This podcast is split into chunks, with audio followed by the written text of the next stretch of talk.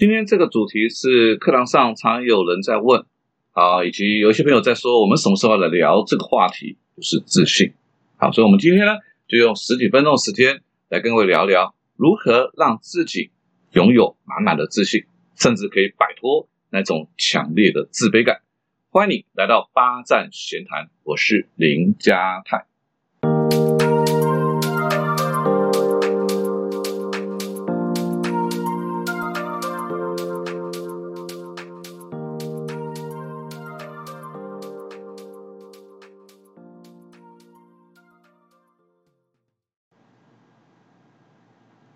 不晓得你会不会去羡慕那些很勇敢表达自己意见，可以侃侃而谈，在众人之前侃侃而谈。好，然后呢，在面对反对他的人的时候，也能够从容的表达自己的想法。然后呢，敢尝试，敢挑战。可是自己总是很在意别人的看法，啊，觉得好像自己总是做不到，觉得自己没什么优点。啊，然后呢，遇到一些情况会觉得尴尬，不好意思，害羞，怯场。好，然后甚至怕怕别人注意到你，好，有时候吃了亏呢，也只能往肚子里吞，但他未必是自卑了啊。那这样子心情总是会让人家觉得不是那么的舒服。首先呢，我想跟各位分享一个我自己的观察，我常常发现，越听话的人，往往就越缺乏自信。怎么会这个样子？好，在我们谈自信这个话题之前，我想先跟各位聊聊，在网络上有一些对于自信，我个人觉得是一个。误解，来跟各位聊一下，有两个。第一个就是，呃，有人写自信的人无需他人的肯定或赞美。我认为自信的人，他也只是一种群体的动物。好，他当然是需要别人的肯定跟赞美。我们完成了一件事情了，得到别人的肯定，得到别人的赞美，那是一件多么快乐的事情。我怎么会不需要呢？我需要啊，至少证明我这个方法是对的，我这个方向是对的。差别是在于，他是需要还是依赖。如果一个人是极度的依赖，需要靠到依赖别人的肯定或赞美，他能够觉得自己是做的不错的，那那这个就是有问题了啊！所以，即便是有自信的人，他一样需要别人的肯定和赞美。那第二个就是有人说，自信的人不会嫉妒、羡慕、比较和恐惧。我就想说，人都是有情绪、有情感的啊，怎么可能会没有这些情绪？差别就在于他有这样的情绪。当我嫉妒一个人的时候，我是如何处理他？还有这个嫉妒的感觉会停留多久？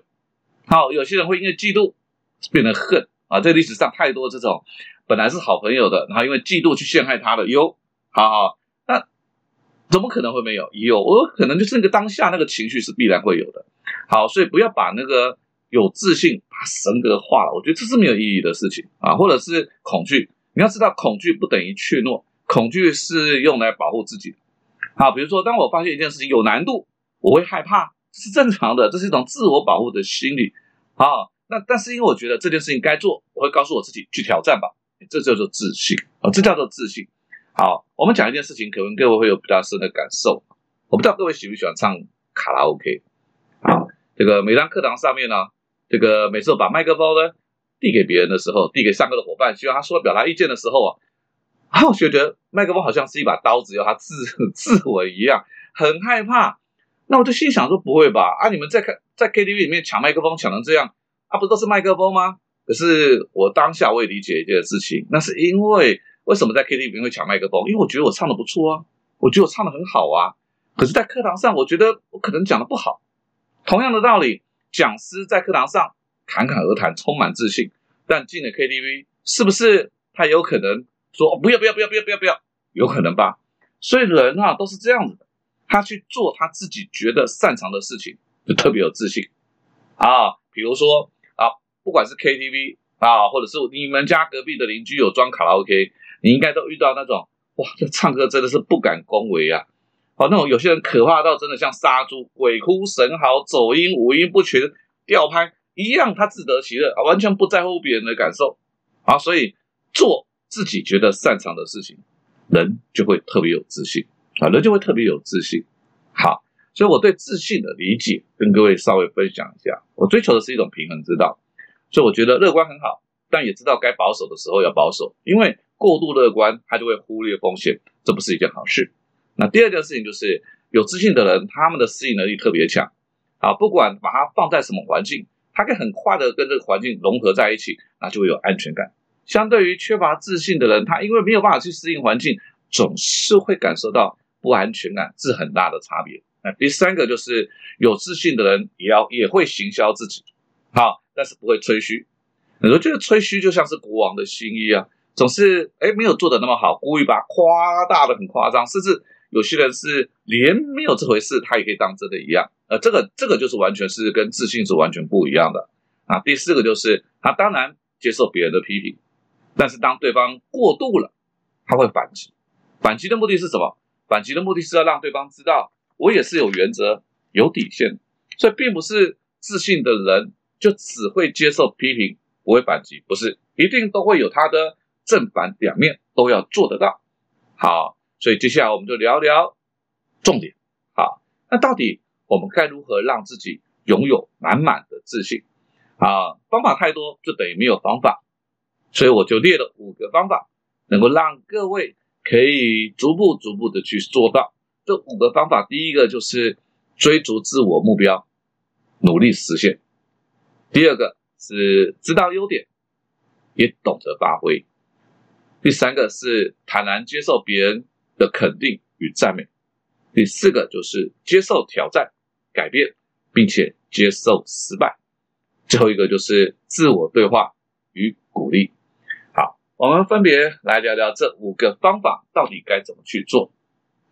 第一个就是，其实，在每一个节目，很多很多节目当中，我都不厌其烦的谈这件事情，就是要找到为自己而活的努力的目标。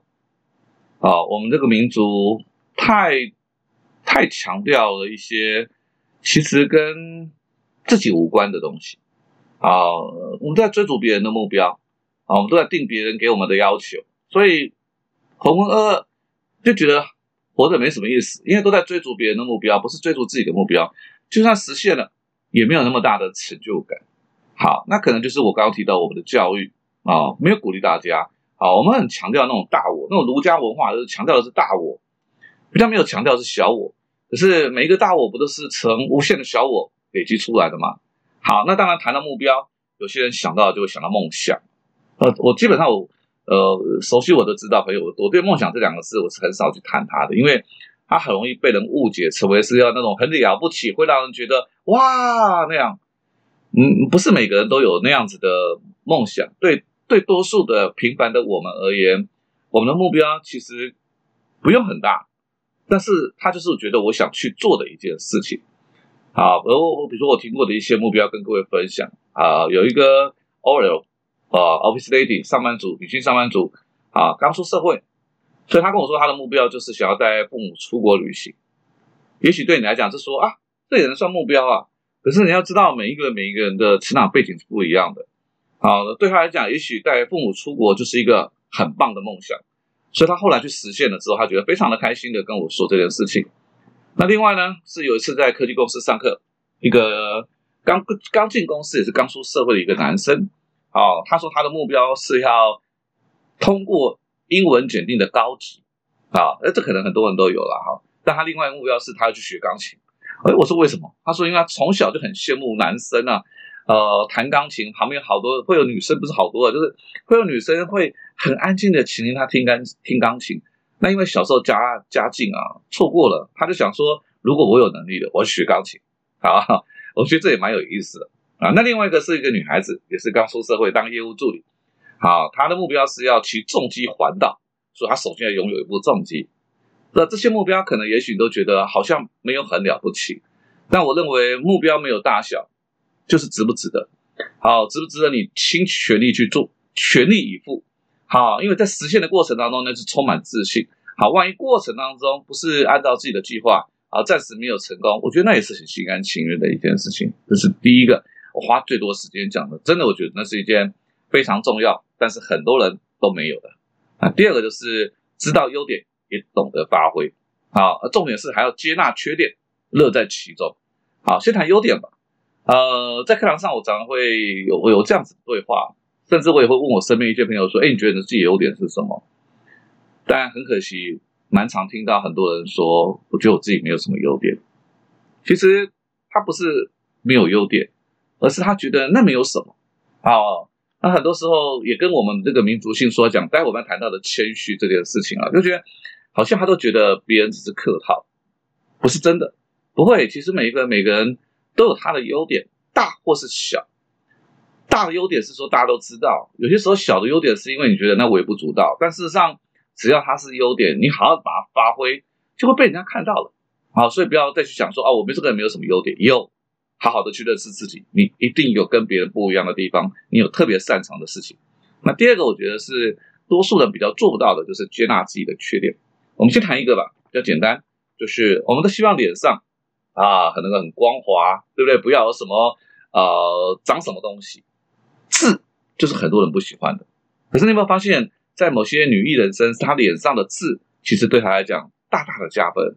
打比方说，杨丞琳脸上那个痣，我就觉得很性感。但如果今天杨丞琳觉得那个痣是他的缺点，是他的弱点，他永远都觉得那个拍照最好不要拍到他，他就不会对自己有自信。就如同永远有有些女孩子，她就是只给别人拍右脸、拍左脸，她觉得那边特别好看，别人不给她拍。其实我都会觉得好看不好看都是自己的认定。拍左脸、拍右脸都是你，不是吗？你永远都是把自己最美丽的地方给别人看，那你是不是就会很害怕被别人发现你自己觉得？完美的地方，好，就像我有个朋友，他因为年轻的时候做错事情，好，但他从来不会忌讳把这些事情拿来谈。他说那都是过去了，好，他拿来谈的原因就是我已经接纳。何况是如果我一直都很害怕被不愿意谈他，我就会很害怕被人家拿来讲，那他就会变成我生命当中的阴影。所以我很佩服他面对自己过去那个不成熟的时候做错事情，这个这个我觉得很厉害。那第二个就是像现在离婚率这么高。还是有很多人会把离婚当做是一种失败，其实真的，它就是一个人生的过程啊，人生过程，这这都是真的没有什么，只有能够接纳自己不完美的地方，你才能够乐在其中。